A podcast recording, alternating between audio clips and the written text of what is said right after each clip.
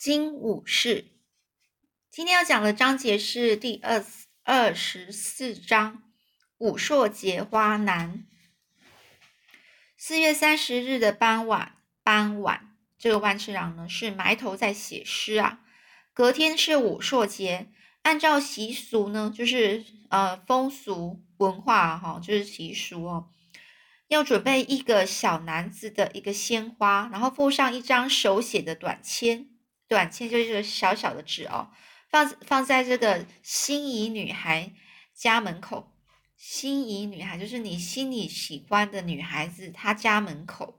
然后女孩听到敲门声就会出来追你哦，然后抓到你之后，这是不可思议的部分，然后亲你一下。所以这就是他们的风俗文化。那这个万次郎呢，就问泰瑞说：“他真的会出来追我吗？”这泰瑞说：“当然会啊，重点就在这里呀。”万次郎呢，他咬着笔，划掉一行又一行写好的文字，开始重写第一百次。这万次郎就说：“该写些什么呢？”这泰瑞就说：“你喜欢他哪一点呢？”那这个万次郎就说：“我，我就是喜欢啊。”那泰瑞就问：“那你觉得她漂亮吗？”这万次郎就说。当然是漂亮啊，非常美丽。泰瑞就说：“那就用你能够想到最美丽的东西来形容它。”这万次郎想了想啊，就写下他和这个呃漏吉金啊，就是金鱼一样美啊。写下他啊，就是这个女孩跟这个金鱼一样美。接着就念给这个泰瑞听，这泰瑞就皱起眉头说：“我不确定这个女孩她很乐意被。”被比拟成金鱼，也就是说，他不确定说这个女孩子她喜不喜欢被说成像是金鱼。那万次郎就想，也对哦，这女孩她应该不乐意吧？于是呢，他就划掉那句话。波涛汹涌的大海看起来很美。那这个泰瑞又在那边说了：“哎，我看你还是不要管什么美不美的了。”你觉得那女孩还有什么样的一些其他的特点呢？就是特别的一些地方，让你觉得很喜欢的。那这个万次郎呢，就说这女孩啊，她身上散发全世界最香的味道，闻起来就像热腾腾的米饭一样迷人。这个泰瑞就说：“哎呀，好恶心呐！哪有人想闻起来像米饭啊？”这万次郎就叹了一口气：“哎呀，他觉得没有人能够理解。”当他在挨挨饿五个月之后，闻到米饭香气的时的时候，他感觉到那是来自天堂的香味啊！这万长就说：“我想他闻起来的确不太像米饭。”那泰瑞就说：“哎呀，你干脆写写他美妙的声音吧，他的声音好听吗？”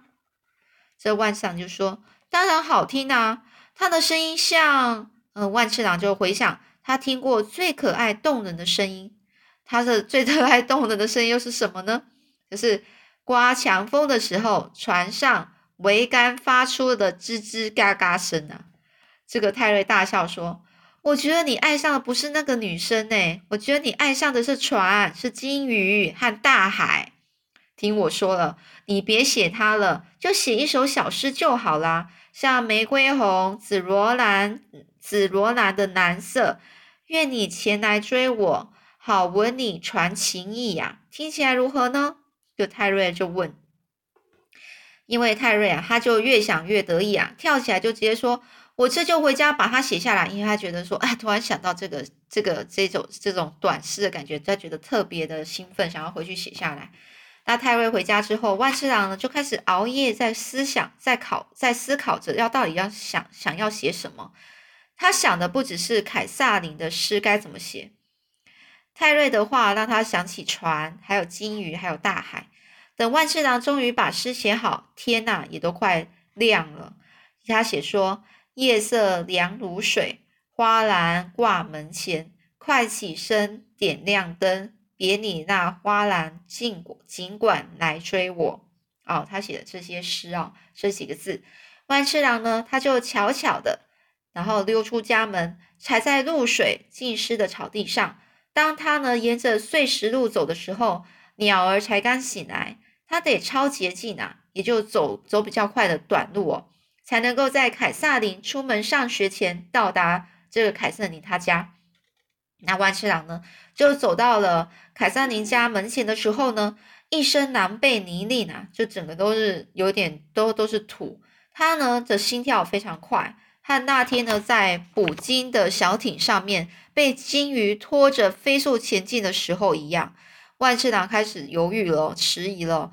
他可以就省略敲门那一段，直接就是放着，然后就离开。要是他敲了门，就得跑。这时候要是凯撒琳出现了怎么办呢？凯撒琳会追他，要是抓了他，凯撒琳就会亲他。万次郎呢就开始脸红了，想到这些，他就不介意凯撒琳亲他。可是万一凯撒琳不想亲他呢？这会让凯撒琳非常的为难呐。或许他还是别敲门的好。可是呢，按照传统啊，是得敲门的嘛，然后走开的啊，然后再跑开的。这泰瑞就跟他说是这样的，而且呢还交代说。你跑开之后，你可别跑得太快啊，不然的话，凯瑟你是抓不到你的。在公开场合啊，让女孩抓住你亲你，光是用想的，万次郎的手心啊就冒直汗。万次郎告诉自己说要勇敢，接着呢就把花篮啊放在台阶上，他呢先把湿哒哒的手心在裤子上擦干，再举起手去敲门。就在这时候，他听见屋子里传来声响。他飞也似的拔腿就跑，然后逃过了篱笆，冲向小丘，消失的不见人影。当天，所有的少男少女们都在野花遍地绽放的绽放的这个树林还有高原呢，是采采花庆祝武硕节哦。女孩呢是摘着紫罗兰和小雏菊，编成花冠和项链；男孩呢，大大部分是扯下一些小树枝，一群人打来打去的嬉闹着。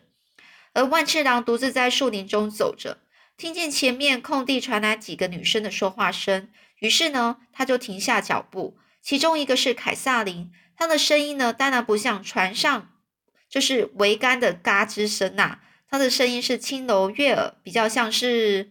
嗯，这时候呢，这个凯撒琳的声音打断了万次郎的思绪哦，就是他正在想的事情哦。这凯撒琳就说。我收到约翰送的武硕节花篮了。那另外一个他的朋友就说：“是约翰贝克吗？”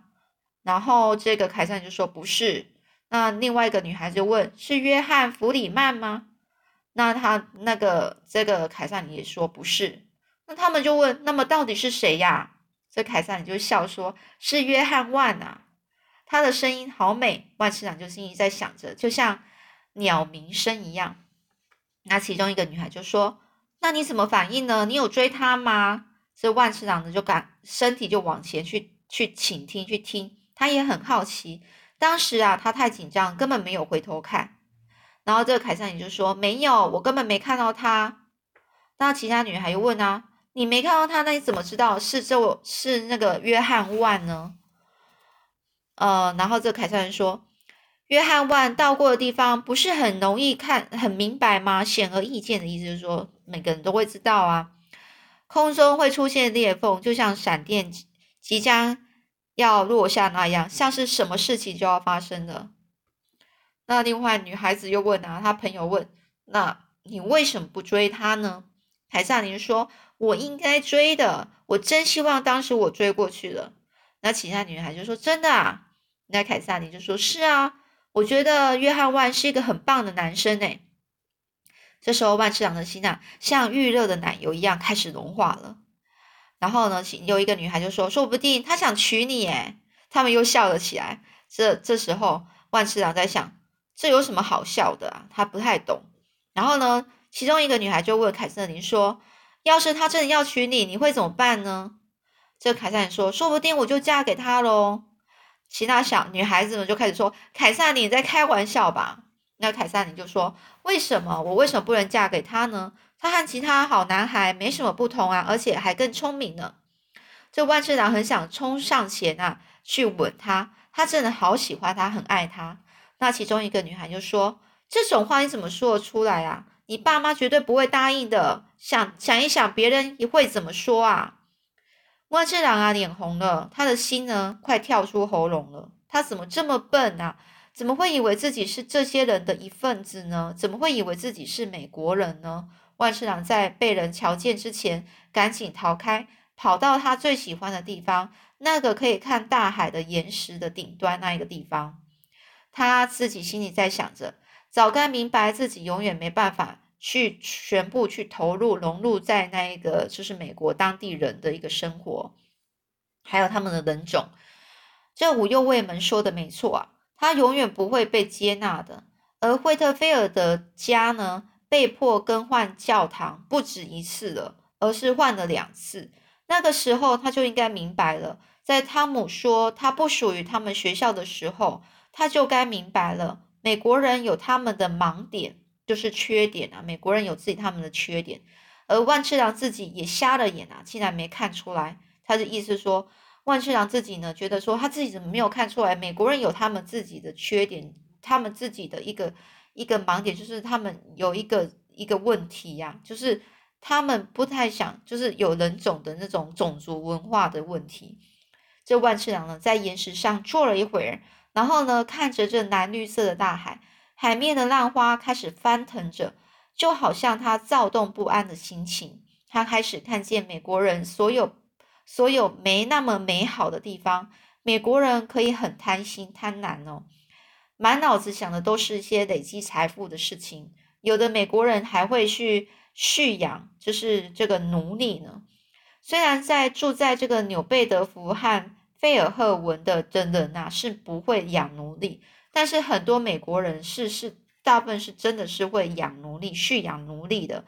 而那些没有没有养奴隶的人呢，似乎也认为。黑皮肤的人呢，是比比不上他们的，就是真的会是有一个严重的种族种族文化的歧视哦。这个呢，万次郎呢，这时候捡起一一小块石头，往下扔扔进了那个海里，接着悲惨的大笑起来。美国人和日本人虽然他们永远不会承认，但说穿了还是挺像的。美国人和日本人都觉得自己比其他民族优秀。更相信自己比对方更优越，呃，也就是说，美国人跟日本其实都很一样呐，他们都认为说自己都认为说自己就是最优秀的，其他种族就是不好的。一想到要怎么跟家乡的同胞说明这个盲帮女孩子认为日本男孩高高攀不上他们，哦，这个万市长就不禁放声大笑了，就是他觉得要怎么去说啊，要怎么解释呢？这些西方来的女孩子，她认为日本男孩子是是没办法去，呃，不配他，不配日本男孩子不配那些西方女孩的这个事情啊，这到底要怎么去解释啊？可是呢，万次郎他没办法说明清楚的，因为呢，这个日本老家没有人知道真正的西方人长什么样子啊，他们只想想象得到那种头上有有那种长那个角，然后。脸上长了巨大鼻子，满嘴都是獠牙，就是大的牙齿啊，全身是毛的怪物啊！所以万次郎希望自己有勇气在这个费尔费尔赫文的街头狂奔啊，抓着路人的肩膀，一面摇一面说：“哈哈，你们日美国人自以为比日本人优秀，可是日本人相信他们比你们优秀多了。”哦，他很很希望自己呢有这个勇气，在这个街头上。抓随便抓一个路人来来跟宣泄这样的一个讲这样的事情哦，万次郎啊，他是现在呢，当然不敢啊，他说现在还是在看着海啊，想起以前曾经站在这海岸边，靠在约翰豪南号的船尾栏杆旁啊，在想着大海遥远的那一端到底有什么呢？现在他至少得到一部分答案了，后悔吗？不，当然是不会后悔，他永远都不会后悔。以前呐，他只能站在门外，偷偷看着门内门内流泻出的美丽光芒。现在他已经可以穿越，穿过门了，然后看到他经历的美好的痛苦、美好的事情跟痛苦的事情，明白一切就是如此。不管到哪里都一样。这海浪呢，是拍打的岩石；冰冷的海水呢，就是泼到这个呃万次郎的脸上。好像要让他清醒过来，他做了一场好长的梦，而现在美梦破碎了。所以他这个这一章节这个意思就是说，他呢觉得他本来是很喜欢那个女孩，觉得他很有希望，说那女孩子也喜欢他，他们两个可以在一起以后啊。但是呢，没想到这个一个种族文化让他觉得，呃，自己啊完全是在做梦啊，这个只是一个美梦，你就不要再去做梦了，这种意思啊。好，那我们下次再继续说下一个章节喽。